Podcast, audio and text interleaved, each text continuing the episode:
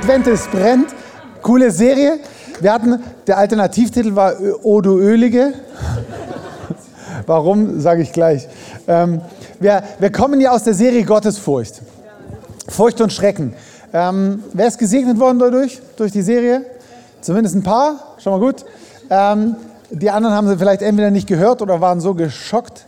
Ähm, ich möchte dich ermutigen, hör da ein paar Sachen nach. Gar nicht nur alle die, die wir hier in Freiburg gepredigt haben, sondern auch die, die an den anderen Standorten ähm, gepredigt werden. Weil es, das hat so, ein, so, eine, so, eine, so eine Tür, so ein Fenster, so eine, so eine Sichtweise aufgemacht auf Gott.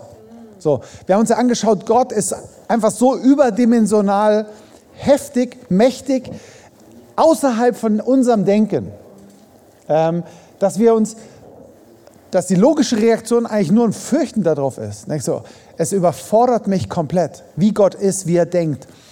Weil wir Gott so oft auf eine, auf eine Ebene runterholen, wo wir ihn erklären können. So ist Gott. Ja? So, das macht er, das macht er nicht. So. Und dann gibt es ganz, ganz viele Dinge, gerade wenn wir die, die Bibel lesen, sagen so, ah, nee, das kann ja Gott nicht sein. Oder nee, das, das muss irgendwie anders sein. Die große Herausforderung ist, wenn du, wenn du irgendwas beschreiben willst, brauchst du einen Vergleich, wie es ist, richtig?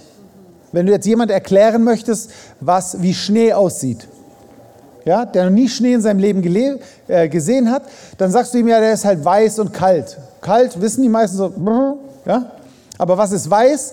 Weiß ist ja so weiß wie die Kerze oder weiß wie das wunderbare Outfit hier von Michelle oder versteht ihr, was ich meine? Ich brauche einen Vergleich, wo jeder, wo jeder kennt. Wenn du aber Gott beschreiben möchtest, der, der niemand gesehen hat, der alles hier gemacht hat, der nichts Vergleichbares hier auf dieser Erde hat, wie willst du das beschreiben?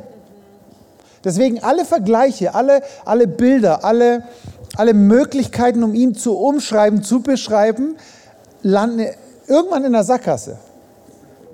Und genau das ist das Riesenproblem. Da haben wir keine Antwort drauf als Christen.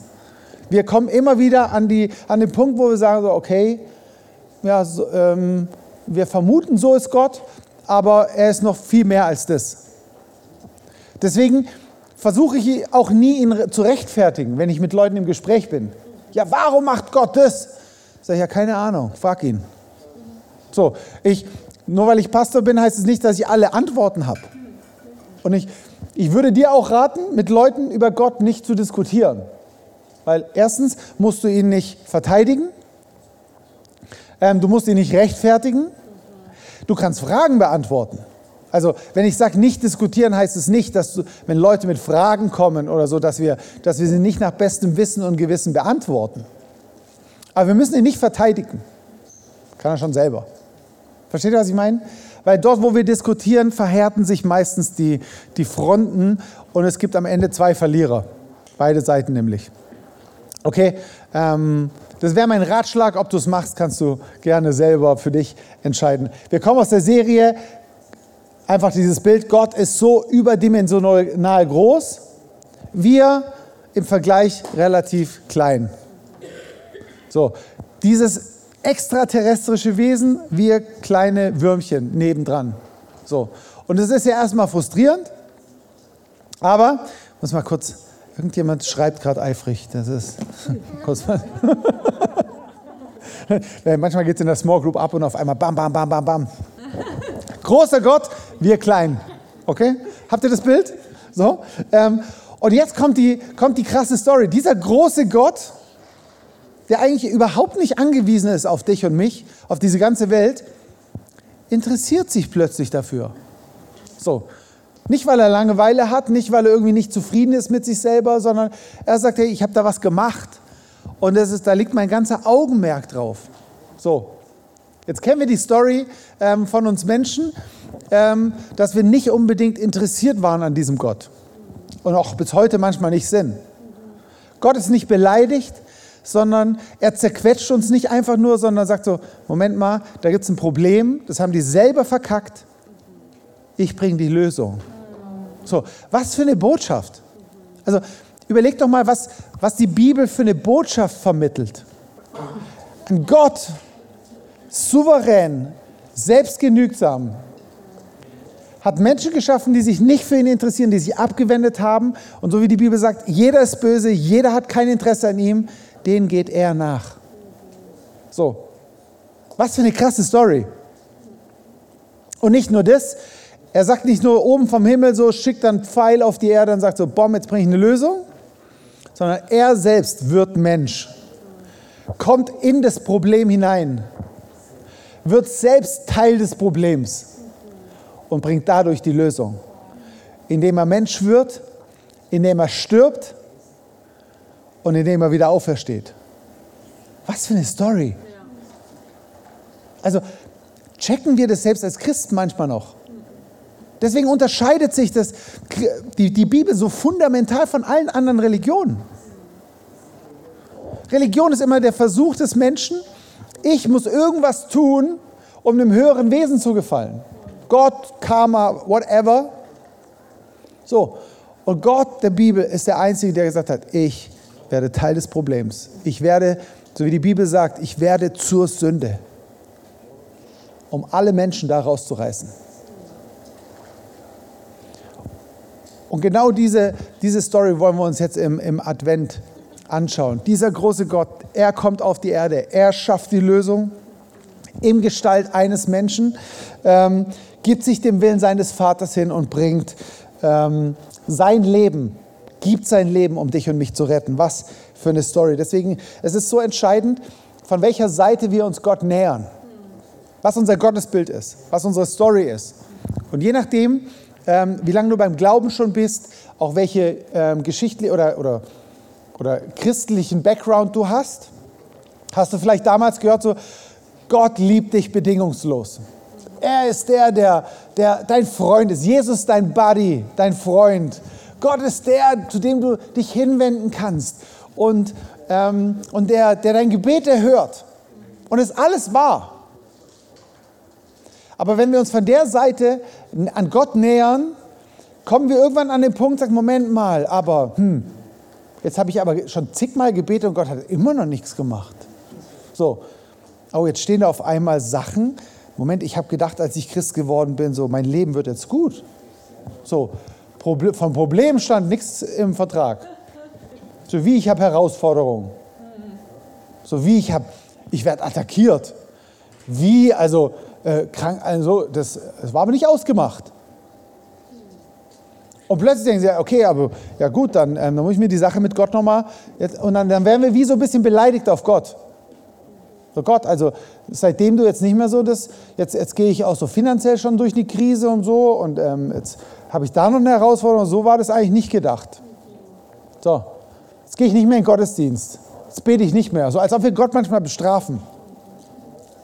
Wenn wir ein Bild haben von Gott, der Buddy, der, der, der, ähm, der Wunscherfüller, der, der alles das macht, was mir gut tut, die Good Vibes, und er plötzlich Dinge tut, die nicht so in meinen Kram passen, dann haben wir so einen Anspruch, denken wir, ja, okay, dann lasse ich es halt. Deswegen ist es so entscheidend, von der anderen Seite zu kommen. Die, die, die Juden, die, die Hebrä im hebräischen Denken, die, haben, die nähern sich Gott von der anderen Seite. So, ganz einfach lässt sich das, mit, von welcher Seite du kommst, lässt sich mit deiner Frage, die kannst du selber mal für dich beantworten. Wenn Menschen sagen, warum lässt Gott Leid zu? Er ist doch allmächtig, er ist es. Und versteht mich bitte, äh, bitte nicht falsch. Mir geht es jetzt nicht um den Punkt, ähm, mit Leid und alles umzudienen, sondern ich versuche, dein Denken zu, ähm, zu spiegeln. Ähm, mir geht es jetzt nicht um das Leid, okay? Verstanden? Okay, also, wenn unser Denken ist, warum lässt Gott Leid zu, wieso kann er das, wenn er allmächtig ist, dann kommen wir genau von der Seite, Gott ist mein Wunscherfüller. So, ich denke, es müsste mal anders laufen und wieso macht er das nicht so, wie ich das denke? So, im hebräischen Denken, das biblische Denken kommt von der anderen Seite. Er sagt, da ist ein Gott, der krass, der hat alles gemacht, der hat alles in seiner Hand, der könnte uns mit einem Schnipsen, wenn er aufhört zu atmen, fallen wir alle tot um. So, wie kann dieser krasse Gott, der, dem ich, bei dem ich nichts zu melden habe, wie kann ich mich dem überhaupt nähern? Wieso kommt er auf die Erde? Ein Skandal. Merkt ihr den Unterschied? Dann denke ich, okay, wow, wow, wow, wow, wow, ich habe da was mit einem Wesen zu tun, das way far too much für mich ist. Und ich bin nicht die in der Position, Ansprüche zu stellen. Ich bin nicht derjenige, der sagt so, hey Gott, eigentlich, wenn, wenn wir ehrlich sind, so wenn wir mal so unter uns reden, unter unseren Pfarrerstöchtern, eigentlich weiß ich es ein bisschen besser wie du. Eigentlich weiß ich, wie der Hase hier läuft. Weißt du, du da oben, ich auf der Welt, eigentlich müsste das so und so laufen. Das ist im Prinzip das, was wir Gott sagen, wenn wir von dieser Buddy-Seite kommen. Und ich glaube, es ist so entscheidend, dass wir, dass wir verstehen, wer Gott ist und was unsere Rolle da drin ist. Aber dass es dabei nicht bleibt. Erinnert euch, was ich vorgesagt habe. Dieser Gott kommt runter und kommt mit uns zusammen. Kriegen wir das zusammen? Also jeder, der sagt, er kriegt zusammen, der hat es noch nicht ganz verstanden. Ich macht Spaß. Macht Spaß. Wir, wir sind am Entdecken. So, mit dieser Offenbarung Gottes groß, er kommt runter, gehen wir in diese Serie und, ähm, und nähern uns von der Seite jetzt, was ist dieser Jesus, der gekommen ist, von dem wir im Teaser gehört haben, auf ihm ruht der Geist der, Weisheit, steht in diesem Leitvers. Auf ihm, auf Jesus, ähm, wird ruhen der Geist des Herrn, der Geist der Wahrheit, ja, der Weisheit, sorry, und des Verstandes, der Geist des Rats und der Kraft, der Geist des Erkenntnis und der Furcht des Herrn. Also da ist ein Geist, der auf Jesus ruht. Jesus hat ja gesagt, der Geist des Herrn ist auf mir. So, was heißt es, was hat es mit diesem Heiligen Geist auf sich, der in der Bibel oft als Öl beschrieben wird? Deswegen, oh du Ölige. Jetzt kommt's. Ähm, das, ähm, das möchte ich heute an den ersten zwei Punkten ähm, euch erklären, dieses Geistes der Weisheit und des Verstandes. Weil Jesus, der Skandal ist nicht, dass dieser Gott sogar hier runterkommt, das Teil des Problems wird, dass er der Geist dieser Weisheit hat, sondern er geht noch einen Schritt weiter. Dieser Geist, der auf Jesus ist, sagt er, das möchte ich, dass der in dir wohnt. Sag, Moment mal. Großer Gott, way too much, schickt seinen Sohn, auf dem ist es logischerweise. Und jetzt sagt der, Moment, das ich selber in Form vom Heiligen Geist, ich möchte in dir Wohnung nehmen. Mich zerschießt jedes Mal, wenn ich mir das nur annähernd versuche vorzustellen. Muss er erst mal sacken lassen. Weisheit und Verstand. Und Jetzt kommt's, dass du manchmal, ähm, das wirst du jetzt vielleicht gerade auch merken. Ich, ich, ich merke, wie, wie, wie eine, einige Gehirne rattern und sagen so, irgendwie, jetzt bin ich mal gespannt. Weil die Weisheit, die wir verstehen, die du verstehst, wie du aufgewachsen bist, was wir tagtäglich lernen, wie wir die Welt wahrnehmen, wie du erzogen worden bist, ähm, haben wir auch kulturell gesehen ein Verständnis von Weisheit, von Cleverness, von Smartheit und alles. So, wie lernen wir Dinge? Logik spielt dort eine Rolle, Verstand spielt eine große Rolle. Wir als Land der Dichter und der Denker, ja, wir sind hier im Oberstübchen ganz weit oben. Ja, Oberstübchen ganz weit oben. ja, so und plötzlich kommt die Bibel und erzählt uns was ganz anderes.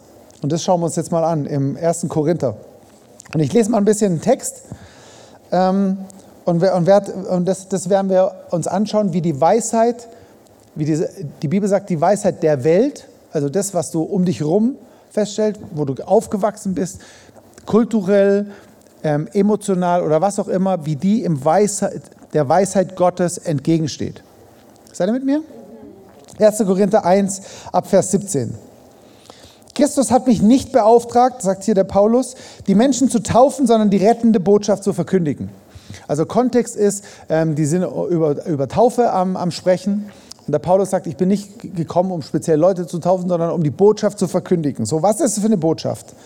Und wenn ich das tue, dann versuche ich nicht, oder wie mache ich das? Ich versuche nicht, meine Zuhörer durch menschliche Weisheit und Redegewandtheit zu beeindrucken.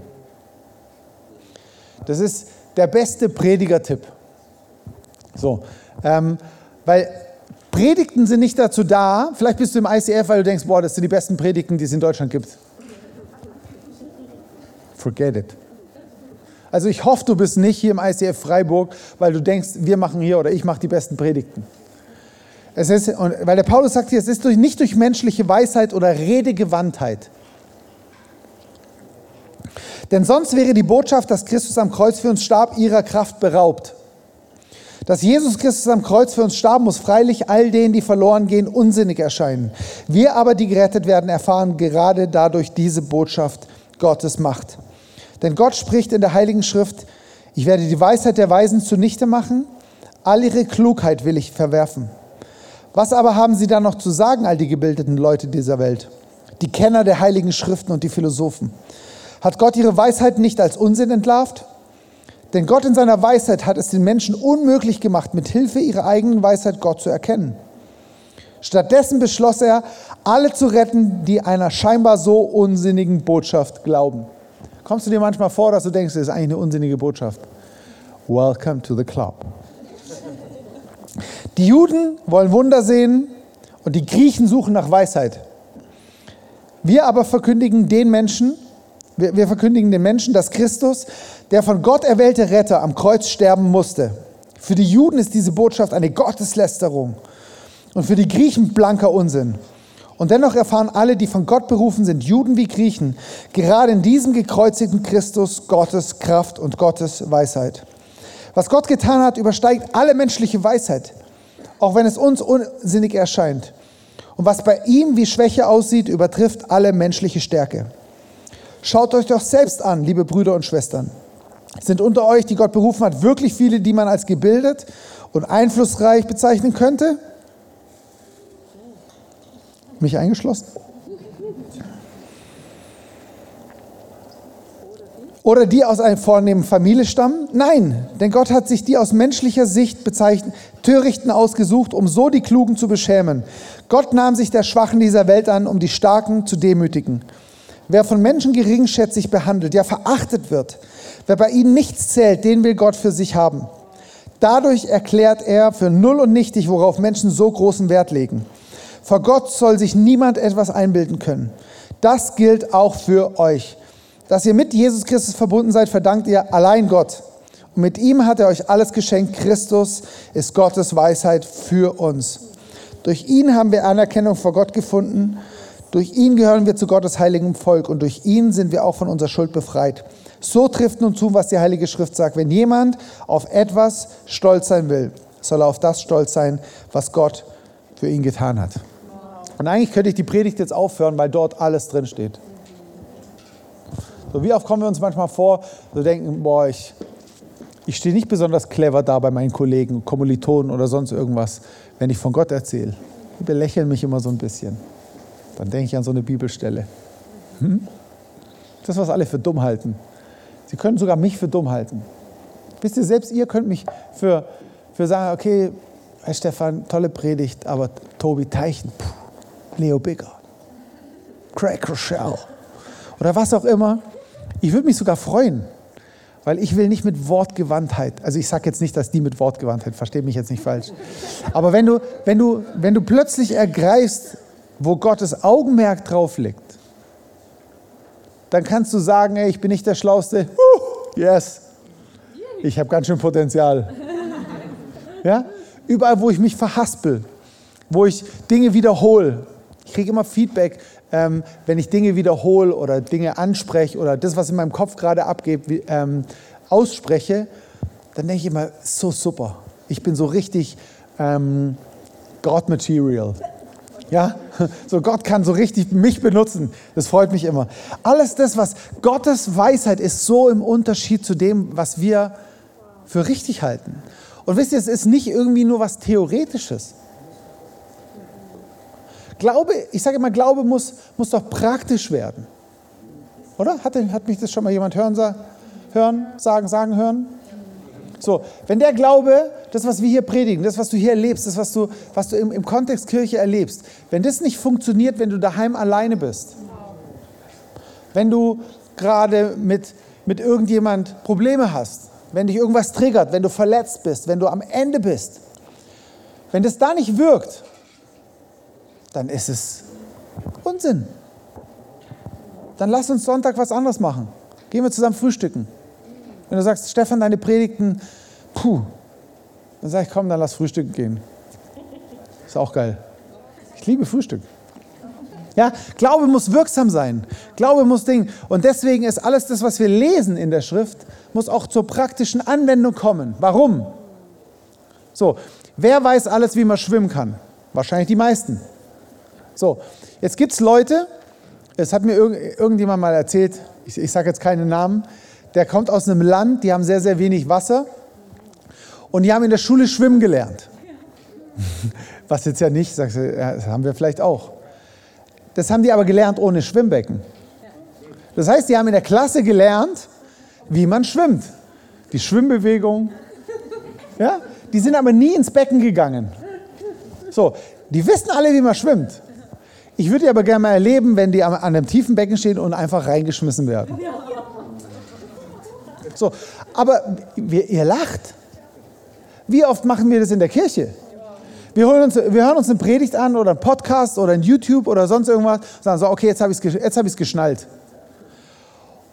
Und meistens fünf oder zehn Minuten später, am nächsten Tag, kommt eine Situation, wo wir genau das brauchen, was wir in der Predigt gehört haben, und wir scheitern kläglich.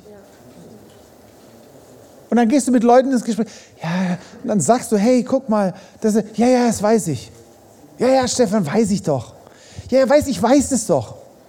Kennst du so Gespräche? Sag ich, ja, es freut mich, dass du das weißt. Im Zweifel säufst du aber ab, wenn du ins Becken fällst. Deswegen müssen wir ähm, in lernen zu schwimmen. Das kannst du, ähm, das kannst du ganz praktisch dann lernen. Wann? Wenn du ins Becken fällst. So, was heißt ins Becken fallen für dich im Alltag? Hat da irgendjemand eine Idee? Herausforderungen. Zum Beispiel. So, so, du hörst was über G Geduld. Gott schenkt mir Geduld, aber sofort. Hat jemand schon mal um Geduld gebetet? Ich. So. Alle, die sich gestreckt haben, bist du schon mal in eine Situation gekommen, wo du Geduld gebraucht hättest? Könnte es sein, dass Gott die benutzt, um dir Geduld beizubringen? Ich weiß es nicht. Vielleicht? Surprise? Herr, gib mir bitte Liebe für meinen Nachbarn. Oder bitte gib mir mehr Liebe für Menschen. Und plötzlich kommen Menschen, die nicht liebenswürdig sind. Könnte es sein, dass das so ein Becken ist, wo du das, was du weißt, Gottes Liebe ist ausgegossen in unsere Herzen durch den Heiligen Geist, dass ich es ganz praktisch anwenden kann? Gott, ich danke dir so für meine Family, für die Church, für die Gemeinde, dass wir zusammenkommen können.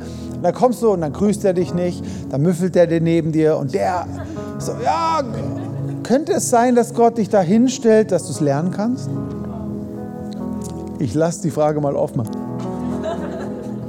Versteht ihr, was ich meine? Gottes Weisheit ist so anders wie die, wo wir gewohnt sind. Oft sagt die Bibel das und unsere Erfahrung sagt das. Das kannst du in jedem Bereich übernehmen. Nehmen wir Finanzen. So, was hat jeder von uns gelernt in Deutschland? Spare, spare. Es ist doch vernünftig, sparsam zu sein. Hat das jemand schon mal gehört? Wo steht es in der Bibel? Wo steht in der Bibel irgendwas über Sparen? Es steht nichts drin. Also wenn du was findest, bitte sag's mir. Also ich habe mehrere Leute gefragt, also auch schlaue Leute. Nicht nur mich. So, aber für uns Deutsche ist es vernünftig. Und nur weil wir es vernünftig, weil unsere Kultur das sagt, es ist vernünftig, halten wir es automatisch auch für christlich und biblisch. Die Bibel sagt, sei verschwenderisch. Sähe. Haus raus. Also nicht für dich, sondern für andere. Anderes Beispiel, Angst oder Vorsorge oder Fürsorge. So allein wie viele Worte wir mit Sorge haben. Vorsorge und Fürsorge und Volksfürsorge und ja, ist doch völlig vernünftig. Hey, für die Rente. Ich bin schon, Stefan, ich bin schon so oft verletzt worden. Ich muss jetzt gucken, dass mein Herz mal, dass ich mein Herz geschützt halte. Und die Bibel sagt, liebe deine Feinde. Ich sage, ja, es ist in der Theorie super christlich. Und da kommt plötzlich, kommt ja nicht mal ein Feind, sondern jemand, der dir nicht so gut liegt. Und sagt, ja, meine Feinde würde ich lieben, aber nicht den. Meine Feinde liebe ich, aber meinen komischen Nachbarn den nicht. Ich muss doch gucken, dass mein Herz geschützt, nicht, dass ich schon wieder verletzt. Und die Bibel sagt, reißt dein Herz auf, liebt eure Feinde, tut wohl denen, die euch verfolgen, segnet die, die euch nach dem Leben trachten. Es ist komplett konträr. Merkt ihr, was der Paulus hier schreibt? Es ist Unsinn für menschlichen Verstand. Es macht keinen Sinn. Sind wir doch mal ehrlich. Neulich hat jemand mal gefragt, ähm, hat jemand schon mal eine, eine weirde oder komische ähm, Geschichte in der Bibel gelesen? Da gucke ich ihn an und sage, willst du mich veräppeln? Jede Geschichte in der Bibel ist völlig komisch. Wir machen immer nur so was Heiliges draus. Ihr lacht. Jesus sagt, als er nach Jerusalem einziehen will, gibst du mir noch ein paar Minuten. Gut.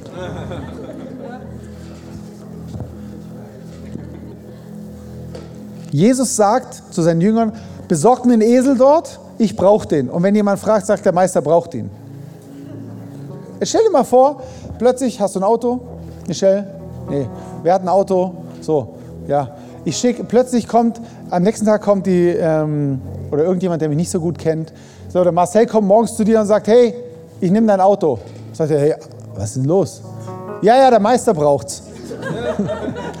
Wie würdest du reagieren? aber das, genau das ist passiert. Jesus war so komisch an so vielen Stellen.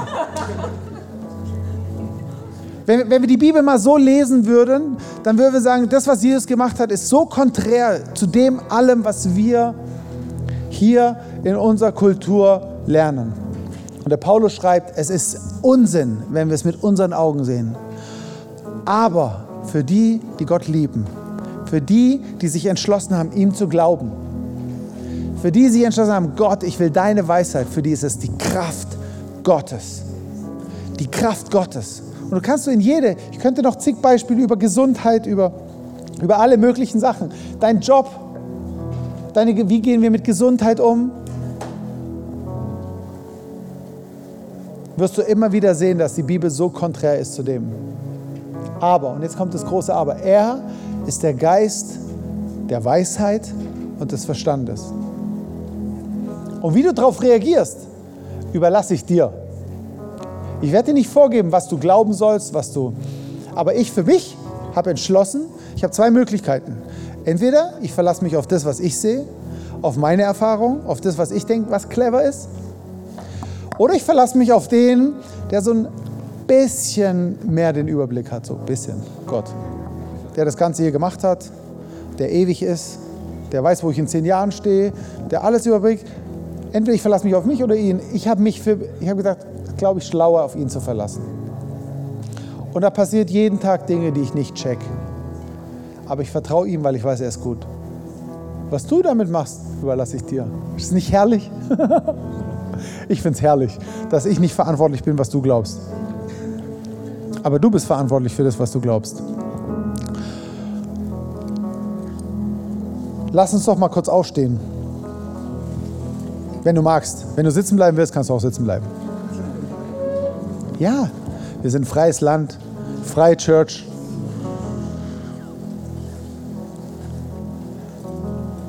Und ich möchte, während, ähm, während Carsten jetzt noch ein bisschen weiterspielt, werden wir ein paar Minuten haben, ein, zwei, drei, so lange bis die Michi nach vorne geht, wo du eine Möglichkeit hast, darauf für dich innerlich zu reagieren. Weil ich erinnere euch, es soll ja nicht nur Wissen sein, sondern es soll ja was eine Auswirkung für dein Leben haben. So, eine Auswirkung in deinem Leben hat es dann, wenn du dich bewusst für irgendwas entscheidest. So, zum Beispiel, ich will schwimmen lernen. Ich gehe mit dem gelernten Schwimmen ins Schwimmbad. Ich entscheide mich, ins Becken rein zu schwimmen, äh, springen. Also vorher eine Badehose anzuziehen oder ein Bikini. Versteht ihr, was ich meine? Das sind immer Entscheidungen. So. Und diese Entscheidung möchte ich wo, wo, du sagst, was das jetzt konkret für dich bedeutet, kann ich dir nicht sagen. Das musst du mit, mit dir jetzt ausmachen. Aber es könnte sein eine Entscheidung, dass du sagst, okay Gott, ich will in dem Punkt mehr vertrauen. Vielleicht ist es gerade im finanziellen, sag, okay, hier, ich habe gerade finanziellen oder sonst irgendwas. Oder vielleicht bist du hier und sagst, oh, Junge, Junge, Kirche habe ich mir anders vorgestellt, aber der Typ da vorne hat einen guten Vortrag gehalten. Irgendwie will ich diesen Gott besser kennenlernen. Du hast mit Gott noch nichts am Hut. Dann kommst, komm nachher zu mir, zu irgendjemand, der ein Welcome-Shirt anhat oder so. Und wir, wir helfen dir, wie du diesen Gott be besser kennenlernen kannst. Oder wenn du sagst, wenn es dich überhaupt nicht anspricht, dann setz dich hin, genieß die Musik, denk ans Mittagessen. Ähm, auch okay, Gott liebt dich und ich dich auch.